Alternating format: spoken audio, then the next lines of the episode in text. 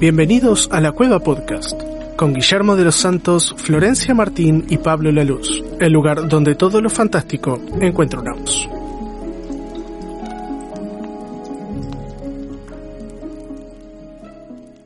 Bienvenidos a un nuevo episodio de la Cueva Podcast. En este episodio tenemos una invitada muy especial.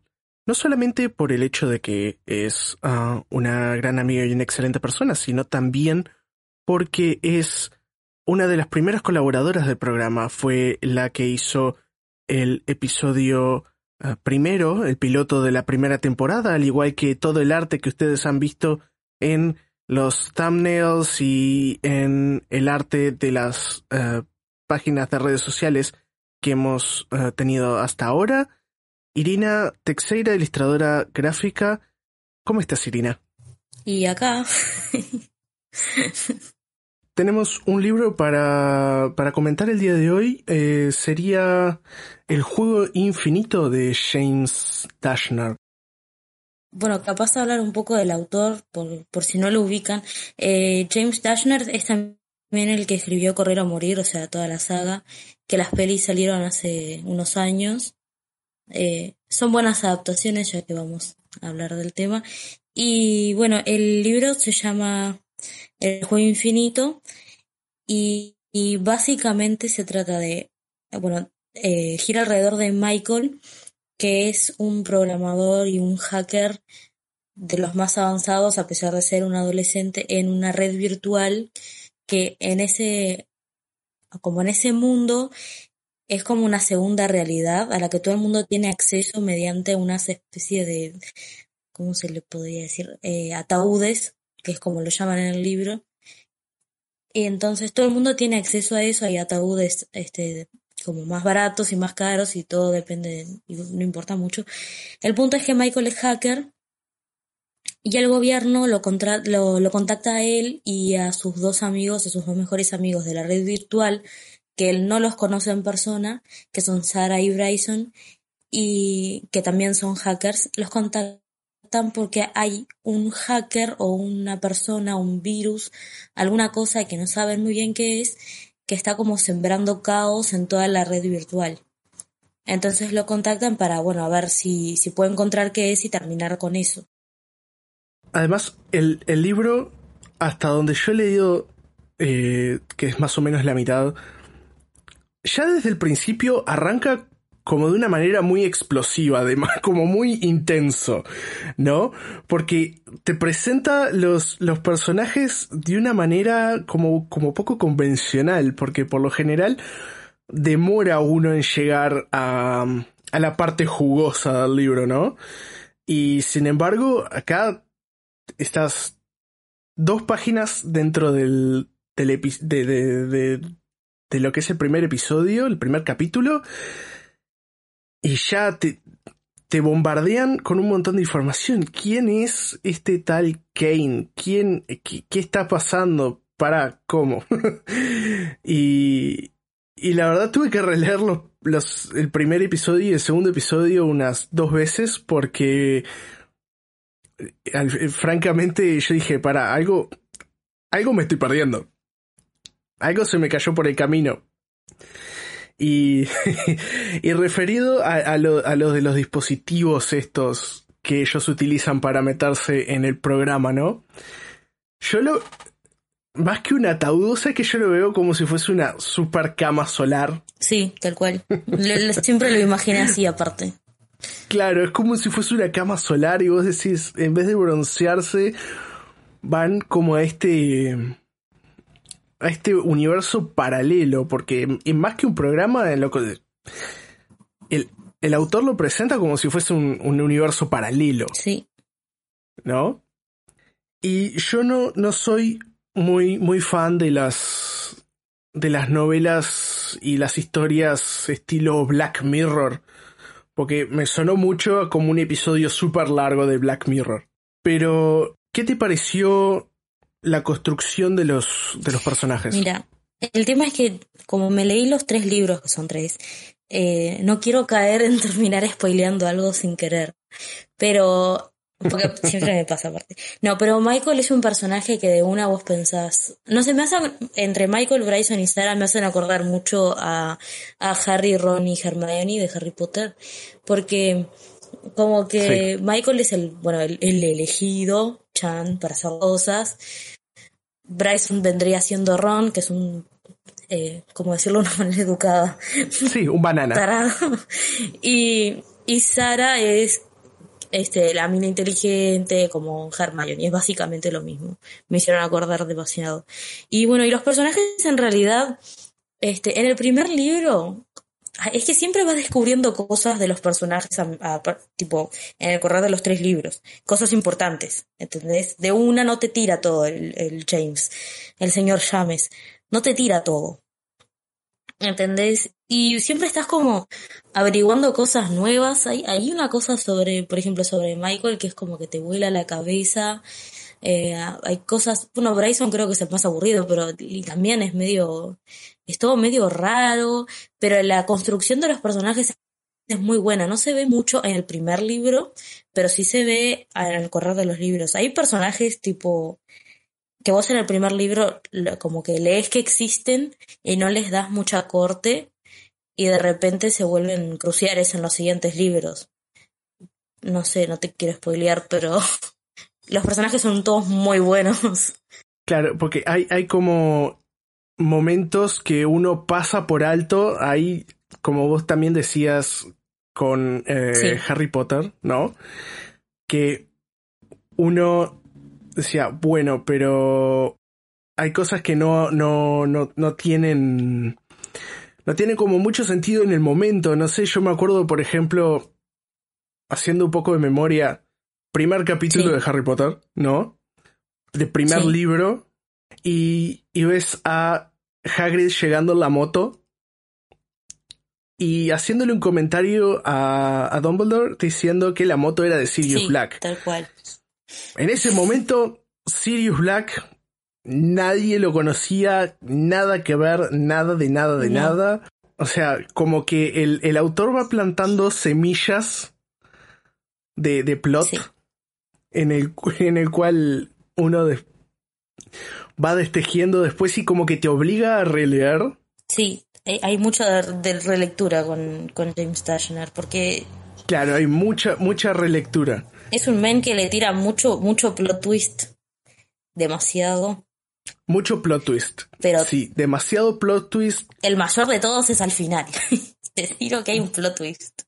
Igual yo ya me lo venía, o sea, me lo, me lo venía esperando. ¿Por qué? Porque como leí Correr o Morir, y yo sabía que él es muy de tirar plot twist al final, pero de esos que vos vas leyendo todo el libro y te da vuelta la historia con tres palabras, yo ya sabía que se venía un plot twist, pero porque yo me había leído toda una saga del tipo.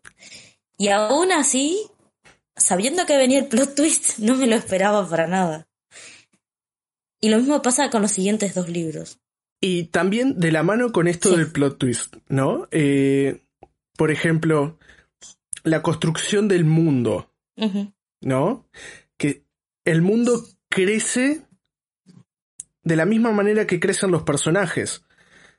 Y el estilo de elaboración eh, se parece mucho, por ejemplo, a, a lo que se vivía también, ¿no? Volviendo a, a poner como punto de comparación a Harry Potter, pero también poniendo un punto de comparación no necesariamente otros libros, por ejemplo, Avatar, el último maestro del aire. Ni idea. Es como si fuera cada, cada sector del mundo se especializa en como en, en una especie de, de superpoder, ¿no? Unos controlan el fuego, unos controlan el aire, otros controlan el, el agua y otros controlan el, ¿no? La, la, tierra. Sí. Y de repente una de esas facciones como que toma el poder y empieza a dominar al estilo divergente nazi. ¿Viste Divergente o leíste? Claro, sí, pero como más agresivo era, es como estalla una guerra ah. Eh, y la Nación del Fuego empieza a invadir y a invadir y a invadir y a invadir y a invadir. el punto principal de la historia pasa después de toda la invasión, Sí. ¿no? En donde el avatar, que es el único que puede eh, manifestarlo, eh, puede utilizar los cuatro, los cuatro elementos, ¿no? Ujú. cuatro elementos que existen, él es el único que los puede usar, pero él solo puede aprender a usarlos de a uno. Claro. Entonces él es un maestro aire y después tiene que aprender a dominar el agua, la tierra y el fuego. Sí. Y está como dividido en capítulos, ¿no? Y cada cada capítulo, ¿no? Capítulo sobre el agua o libros como le como le llaman ellos, ¿no? A la temporada. Este deja ver un poquito más del mundo. Claro. ¿No? Del, del mundo del avatar.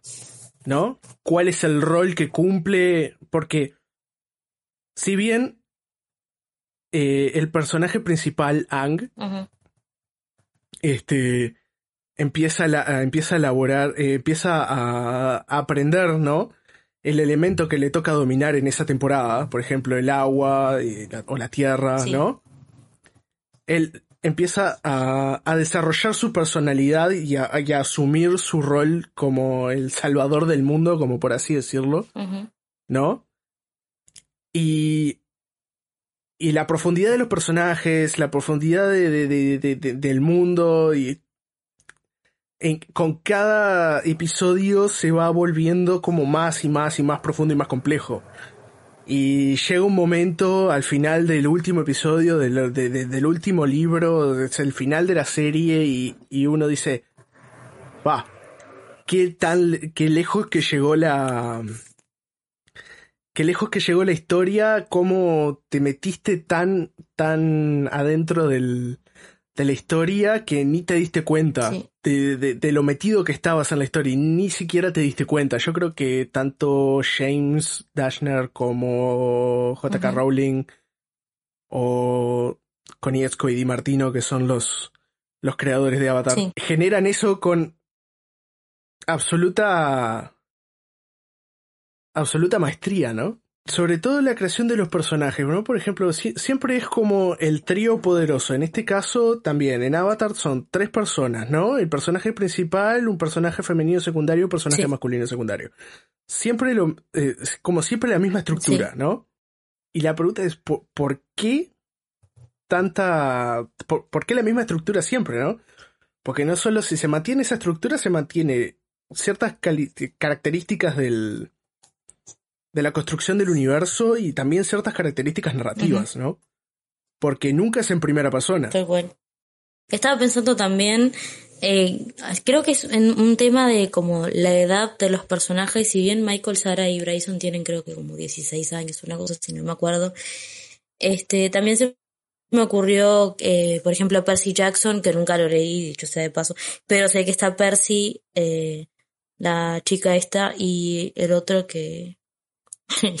la chica esta y el otro, no me acuerdo los nombres. Pero son tres también, eh, el principal, un mujer y la mujer normalmente es la inteligente o la que lleva, básicamente la que lleva la saga a los sí. hombros, y- pero no es la principal. Pero de todas formas, siento que es más como eh, más fácil tal vez narrarlo. Este, como que los, los dos personajes secundarios son uno la conciencia, o sea, la mina debería ser la conciencia, porque es la que los para a todos y les dice no piensen lo que están haciendo, no vayan por impulso, eh, pi- piensen, lean, muévanse, estudien, pero siempre es la mujer. Y del otro lado tenés al, al amigo que normalmente es un banana, como vos decías. Y no sé si es porque es más fácil narrar así, o más fácil tener un apoyo en dos personajes, porque la verdad es que yo en mi carrera muy corta de escritora, sí, para mí siempre fue más fácil, es, es más fácil narrar en tercera persona, pero ya, ya crear un personaje solo es complicado. Ahora, crear dos buenos personajes secundarios, aparte del principal, da. Creo que es aún más difícil. sí, porque tenés que Es eh, o sea, tenés que buscar cosas que sean interesantes y que no parezca que están solo de adorno ahí. Entonces, como yo que sé, como en las Mean Girls que está la Regina y las otras dos son adorno. Pero no solamente, no solamente es eso, sino que también forma parte de como de un, de un género, ¿no? Esa, toda esa estructura, ¿no? Por ejemplo, vos decías Percy Jackson. Que tenías a, a, Percy, que eh, son cinco capítulos describiéndolo a él, ¿no? Y, y de repente sale eh, Grover, que es el amigo, sí. ¿no? Que siempre cumple, seguro, rol, rol masculino secundario, siempre no sé por qué. Pero siempre tiene que cumplir el rol de eh, como que el, el, el, tonto del grupo, ¿no? Siempre el, que, el que busca, no sé, o es o el mujeriego, o es el tonto, o es el como el menos capaz, o el, o el suficientemente menos brillante para que sobresalga el protagonista, ¿no? O sea, es...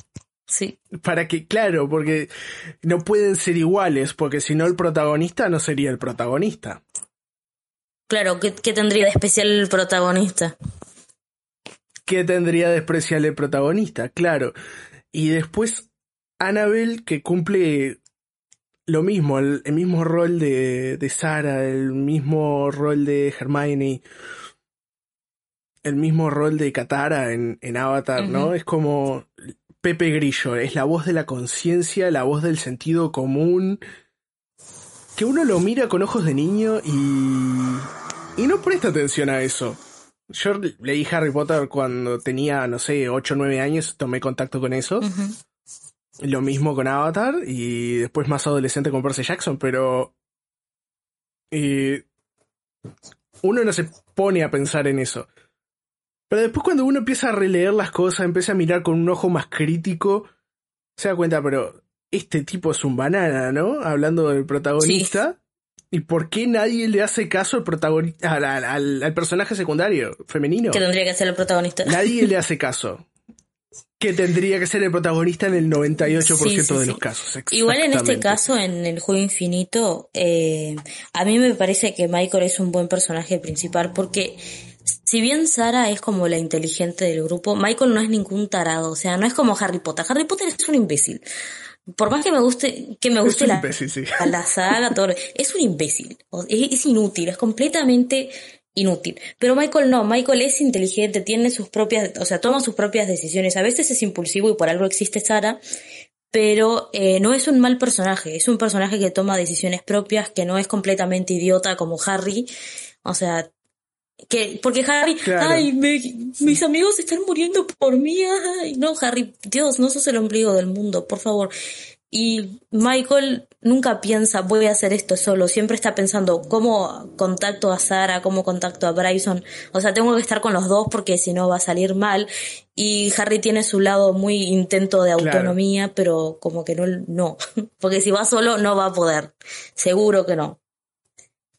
Michael ya lo tiene asumido, ya tiene asumido su, su, su rol dentro del, como del Dream Team, ¿no? Sí, ya tiene asumido su, su, su rol dentro del Dream Team. Para mí, no sé si aparece más adelante en los libros, en los otros libros o dentro de, pues ya no terminé de leer este, voy un poco más de la mitad. Pero no sé si, no sé si, no sé si aparece ese rol de pues siempre tenés el, antagonista principal, ¿no? Pero tenés el antagonista secundario que por momentos llegás a odiarlo más que, al que, al enemigo principal. Es otro, otro elemento que nunca puede faltar. Nunca puede faltar la Umbridge pa, de Dios, la saga. Sí. No, es que acá hay una señora muy simpática. Eh, no, es que es, es, como todo un tema, porque James Dashner te da vueltas a cosas que vos pensabas que no daba para dar muchas vueltas y termina que todo el mundo es malo y después todo el mundo es bueno, como en Correr o Morir, o sea, yo nunca sabía quién era el bueno y quién era el malo hasta el final. Y acá pasa lo mismo, nunca sabes quién es el bueno. ¿Quién es el bueno y quién es el malo? Sí, no, o sea, al principio tenés una idea, ta, este es el malo, y de repente te da vuelta la cosa y es otro el malo, y de repente te da vuelta y no, al final eran los dos malos y después eran los dos buenos y no sé, no sé, la verdad. Yo la terminé de leer hace poco, el último libro, hace poco, hace unos meses ya, pero la verdad que es que me dio tantas vueltas en la cabeza que no sé al final cuál era el palo, no me acuerdo. Además, eh, por ejemplo, me, me hace acuerdo, volviendo un poco a Percy Jackson, ¿no? Que, por ejemplo, todo el primer libro se ronda alrededor de que le robaron el rayo a Zeus. Sí. Primero, ¿cómo carajo te robas un rayo? Pero está. Está. Side note. en fin, necesitamos un una excusa para poder hacer un libro. No se me ocurría nada de un día tormentoso. Dale. Vamos arriba. Este plot twist. Si uno lo lee con con ojos de adulto, ¿no? Te das cuenta al toque que el primero que conoces es el malo. Pasó con Quirrell. Tres episodios adentro, tres capítulos dentro del primer libro de Harry Potter, quien aparece Quirrell. Dos, tres episodios dentro de la cámara secreta, quien aparece Lockhart. Sí. Dos, tres episodios. Sí, lo que sí. Quien aparece, eh, empieza toda la subhistoria de Scavers en, en, en El prisionero de Azkaban. O sea, te das cuenta que ya está. Eh, ese es el punto en el cual tú te tenés que agarrar porque se viene un supuesto plot twist al final de la historia. Al, final del libro y que vos decís, oh, por Dios. no, y además, y también lo que pasa con el tema de, de ser muy previsibles cuando en ese tipo de, yo que sé, de estilo de escritura, es que también sabes quién va a morir. Siempre, me pasó leyendo eh, Correr o Morir, que lo empecé a leer, leí un personaje y levanté la, la, vista del libro y dije, este men se muere.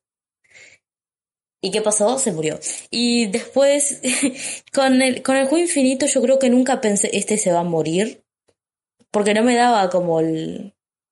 O sea, James Dashner no me dio un personaje como que vaya a matar. Entonces, este, como que, que, como que nunca te aparece un personaje que decís, este men se va a morir.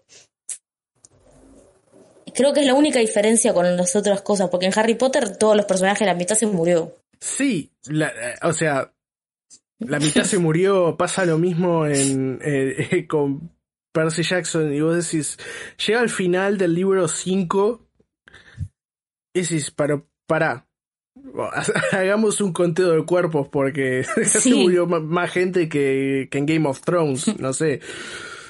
Y, y uno empieza también a, no solamente a ver cuánta gente se murió, sino cuánta gente dejó de, de ser importante para la trama y por eso la mataron. Matan gente porque sí. Yo que sé, se me ocurre una muerte porque sí, que se me ocurre, no sé si cuenta como spoiler, pero eh, cuando viste Divergente, leíste los tres libros, miraste las tres pelis, algo. Eh, miré las tres películas, leí el primer libro, me aburrió, no, no eh, no, eh, al final, algo que me queda, que me queda la duda, porque siempre me, me agarro mal. El la última película, ¿son dos películas, tipo la 3, parte 1 y parte 2, o es solo una? Eh, no, es Bien, entonces en la película le cambiaron el final, creo. Porque la última que yo vi, el final no tenía nada que ver con el libro. Si querés te tiro un spoiler ya que no vas a leer. Sí. No, no, no sabría decirte porque yo, aparte hace años que vi esa, esa última película. Me acuerdo, creo que sí, corregime mm. si estoy mal, pero este era que terminaban matando a la rubia ah, o se terminaban muriendo de alguna forma, sí, sí, sí. ¿no? Y, y como que al final todo era parte de un supuesto proyecto que tenían eh, las personas que estaban del otro lado del muro. Sí. Más allá de, todo, y, y, como que eran como una super inteligencia o eran humanos, no me acuerdo cómo eran. Eran humanos, e, es así, son humanos normales, tipo tú y yo, eh, y los que están adentro de Chicago, que sería el experimento, eh, son personas que los categorizaron según cierta característica porque les cambiaron los genes. Es una cosa rarísima.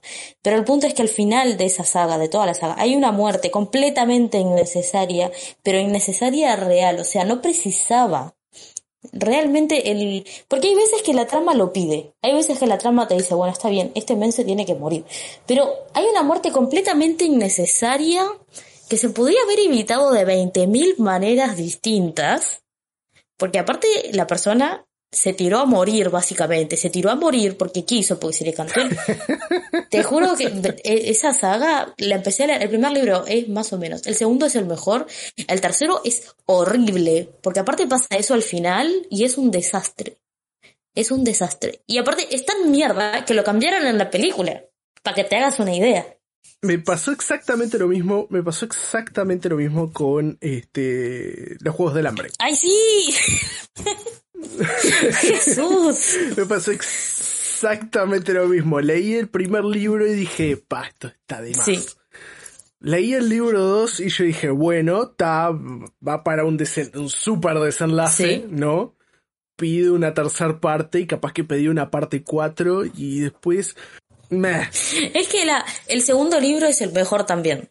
En, en los juegos el, de la El segundo libro es el mejor. Sí. Sí, eh, sí. El segundo libro es el mejor.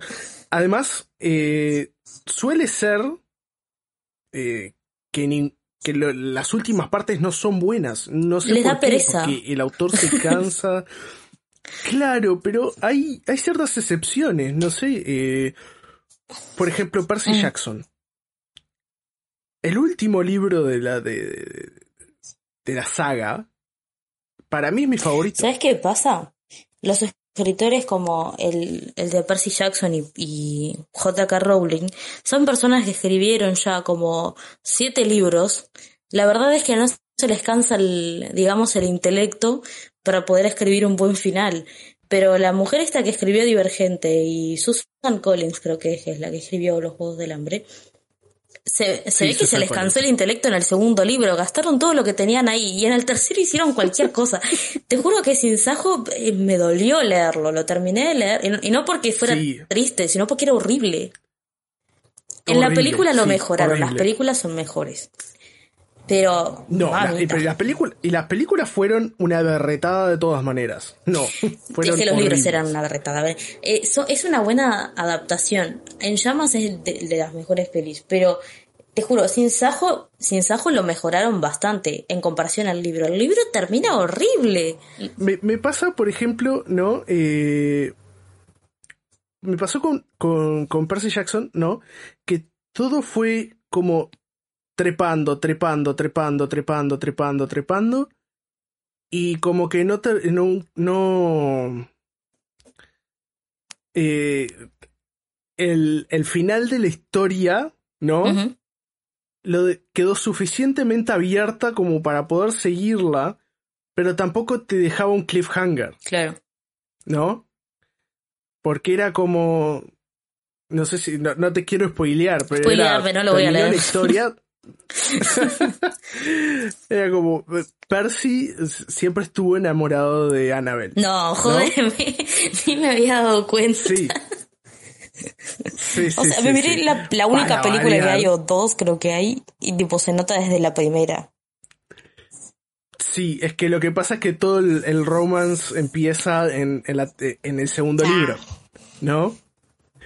Todo, pero empieza como si fuese un romance como medio turbina también, si ¿no? tiene como 13 años, 14. Claro, sí, sí, sí, pero muy, muy stalker, muy raro, rarísimo. Bien. Genial. Nada turbio.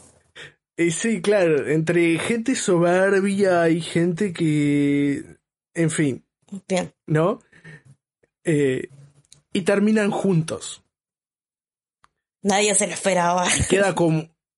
Y nadie se lo esperaba, comillas, in- insert comillas here. Insert sarcasmo. claro, insert sarcasmo. Eh, pero ter- terminan juntos. ¿no? Pero no da esa sensación de, bueno, ta, se terminó, basta. ¿no? Como, no sé, puede... su- sucedió, por ejemplo, no sé, me pasó a mí con Harry Potter. Sí. Terminé de leer el, el- el epílogo ese que, que- que- que hicieron 19 años después y dije, está, ya está, se terminó, cállate la boca. Sin embargo, siguió, sacó un libro más. Plot twist. Plot No había terminado. No terminó. Pero el segundo libro está muy bueno, el, el octavo libro. Ah, ¿no? sí. Muy bueno, muy bueno, muy bueno. Este, pero es diferente. Sí, terminó la historia principal, te deja abierto un, una posible eh, un, un posible spin-off, Claro. ¿no? Pero no le das más continuidad a la, a la- a la historia principal. Y eso me gustó mucho, sobre todo en Percy Jackson. No sé si eso sucede acá, porque lo, lo, lo, lo averiguaré al finalizar el último libro. Este, del cual después tenemos que volver a hacer otro episodio para, para, me estás comprometiendo. para poder... Te, te estoy comprometiendo exactamente. Rayos. sí. Rayos. Este, pero, en fin. Puntaje que le darías a, eh, al primer libro, el juego al infinito. primer libro. Eh, del 1 al cuánto. Del 1 al 10. Le daría un 8, pero no por... Sí, pero es porque yo no leo ese estilo de libros y de- por algún motivo lo leí y me terminó gustando. Sí, yo tampoco soy muy de, de los de, de las historias así muy distópicas o algo así. yo me No, leí no, todas no, las me- distopías de moda de hace unos cuantos años. Todas, Sí, todas. todas. Oh, por Dios. Sí, o sea, todas. Bueno, en algún otro en algún otro momento yo me dedicaré a leer ese tipo de, pero no, No. son mi fuerte, No preciso. no son mi fuerte, porque dentro de lo dentro de lo que es ciencia ficción es como el, género que menos me, menos me llama la atención. Bien. Sí, es que igual, Es, ojo, eh, ojo, ojo. Eh, el juego infinito es una distopía, pero es muy distinta a las otras dis- distopías famosas, digamos, que hay. Porque, bien, el juego infinito te- tenés una distopía, pasa todo en el futuro, toda la cosa. Pero las otras distopías que hay son, o sea, que las famositas, ¿no? Los Juegos del Hambre. Divergente, Correr o Morir. Se me ocurre otro par que no son tan famosos y... Pero de todas formas siempre como que son más grandes de lo que sería Michael, o tienen la edad de Michael pero se comportan como si tuvieran 20 y algo.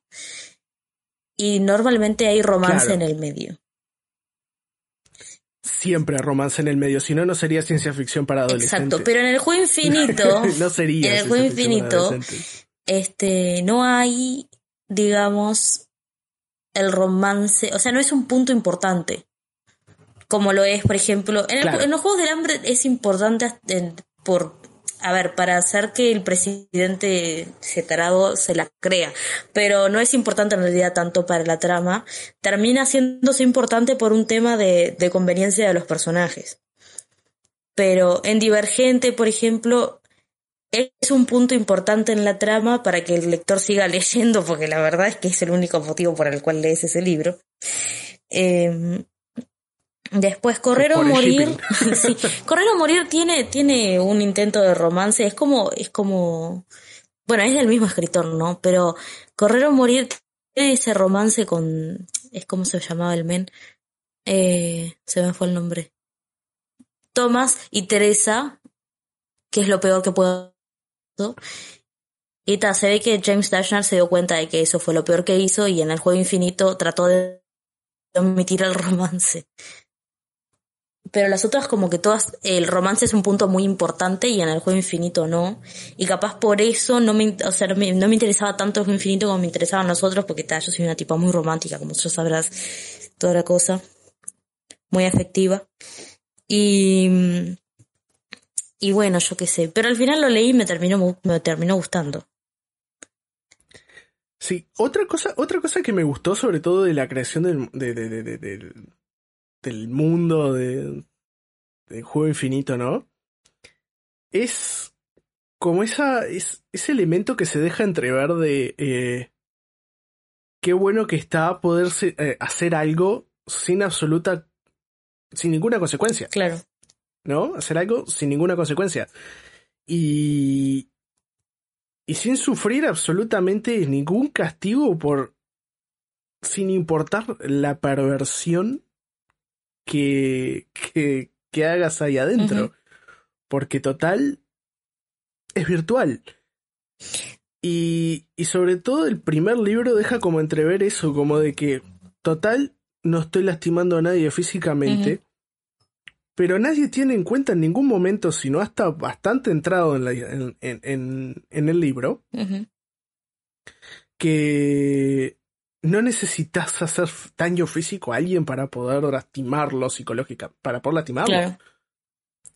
O sea, el daño psicológico, ya vemos tres páginas dentro del libro, todo el daño psicológico que hizo Kane a, al, al personaje que, se, eh, que ahora en este momento no me acuerdo, este, que se quería tirar del puente. ¿No? Todo el daño psicológico que le hizo, probablemente nunca le hizo absolutamente nada físicamente, porque estaban metidos en la cama solar de, Sí. de Julio Ríos. estaban metidos en esa cama solar ahí, este. Y, y físico, daño físico no, no, no hubo ninguno, pero todo el daño emocional llevó a un daño físico. Y, y creo que esta serie destaca más ese aspecto que muchos otros dramas eh, o ciencia ficción para adolescentes que yo eh, he leído por lo menos. Porque, por ejemplo, los Juegos del Hambre tenían cierto elemento de violencia psicológica. Cierto. Katniss terminó Cierto. loca. Literal terminó loca. Bueno, bueno, pero tampoco era Terminó el personaje psicótica. más sano para empezar. No, nadie estaba sano ahí. Terminó psicótico. Nadie estaba sano ahí, No. ¿no? Este. Nadie estaba sano ahí, sobre todo el mejor personaje de ¿Cuál todos. sería? Eh, ay, ¿cómo es que no me acuerdo Se olvidó nombre el nombre, ahora? bien. Que, bien bárbaro, que era el mentor. Ay, Haymitch. Haymitch. Pero Haymitch estaba bien, Haymitch. solo estaba borracho. Solo estaba borracho, pero era el mejor personaje que que jamás pudo haber tenido, creo yo, una serie en total. Es como el equivalente a Lupin en Harry Potter, para mí. Puede ser, sí. Lupin solo no estaba Pues, borracho te- de, de pedo, porque... Sí, sí, sí, sí. sí, le, faltaba ese elemento de... Igual parecía borracho. Parecía borracho. No sé por qué lo retrataron así en las películas. Sí, ¿no? entiendo por qué, pero está. no entiendo por qué. Bueno, con esto concluimos este episodio. Eh, muchas gracias por, por estar aquí, Irina. ¿Puedo dejar una side note sobre el juego Claro, infinito? por supuesto. Ese libro, yo estaba en quinto de, del liceo y se lo presté a quien en ese momento era mi mejor amigo. Y supuestamente lo iba a leer. Y después un día llegó, o sea, después nos peleamos a la mierda y un día llegó y me dijo que lo había perdido y entonces desde entonces se lo vengo cobrando y nunca me lo devolvió y nunca me lo pagó. Y es un libro de como 500 pesos. Oh my god. Entonces tengo traumas. ¿Nunca te lo devolvió? No, y ya le, o sea, mi novio le habló, le habló un amigo mío, o sea, men, devolveme la plata si estás escuchando el podcast, ladrón de mierda. Aparte, ladrón de libros, el men ni siquiera lo leyó. ¿Entendés? Ese es, ese es otro. Ese es, ese es otro libro que, que tengo para, en el debe para leer y nunca lo hice. ¿No? El de la ladrona de libros. Ah, yo tampoco. No creo que lo haga en algún momento. no me tampoco, interesan ese tipo de cosas. Menos. Pero está. Son unas cosas del único que uno tiene que leerlo para si quiere parecer culto, yo. Sí, como el Principito o el diario de Ana Frank. No leí ninguno de los o, dos. o la divina. O la divina Ay, comedia, algo que te hagan leer en clase de literatura. Ay, sí, es un asco. sí, la. Divina Comedia es lo peor. De Divina no tiene nada. A mí me gustó. Pero A mí me, a mí me A gustó. mí me hicieron leer solo la parte del infierno y la verdad es que fue un infierno leerla. Es un asco. Lo que pasa es que es la parte más larga. Y bueno, pero es un asco. Es la parte más larga. Pero porque Sí. soy gorda me voy No- al infierno, men. Y voy a estar allá, no me acuerdo qué hacían los que estaban en el círculo del infierno, pero Dios. Sí, este, los, los que estaban en el, en el, en el círculo de la glotonería eran, eh, estaban condenados a pasar hambre. Ah, pero qué mierda. Bueno, por, por suerte soy gorda y tengo stock. Ahí va, tengo stock para esta cuarentena.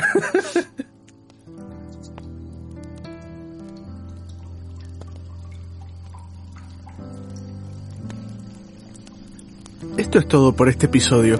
Si quieres colaborar con el programa, hay links en la descripción. Una simple suscripción o un like llega más lejos de lo que puedes creer. Muchas gracias por escuchar y hasta el próximo episodio.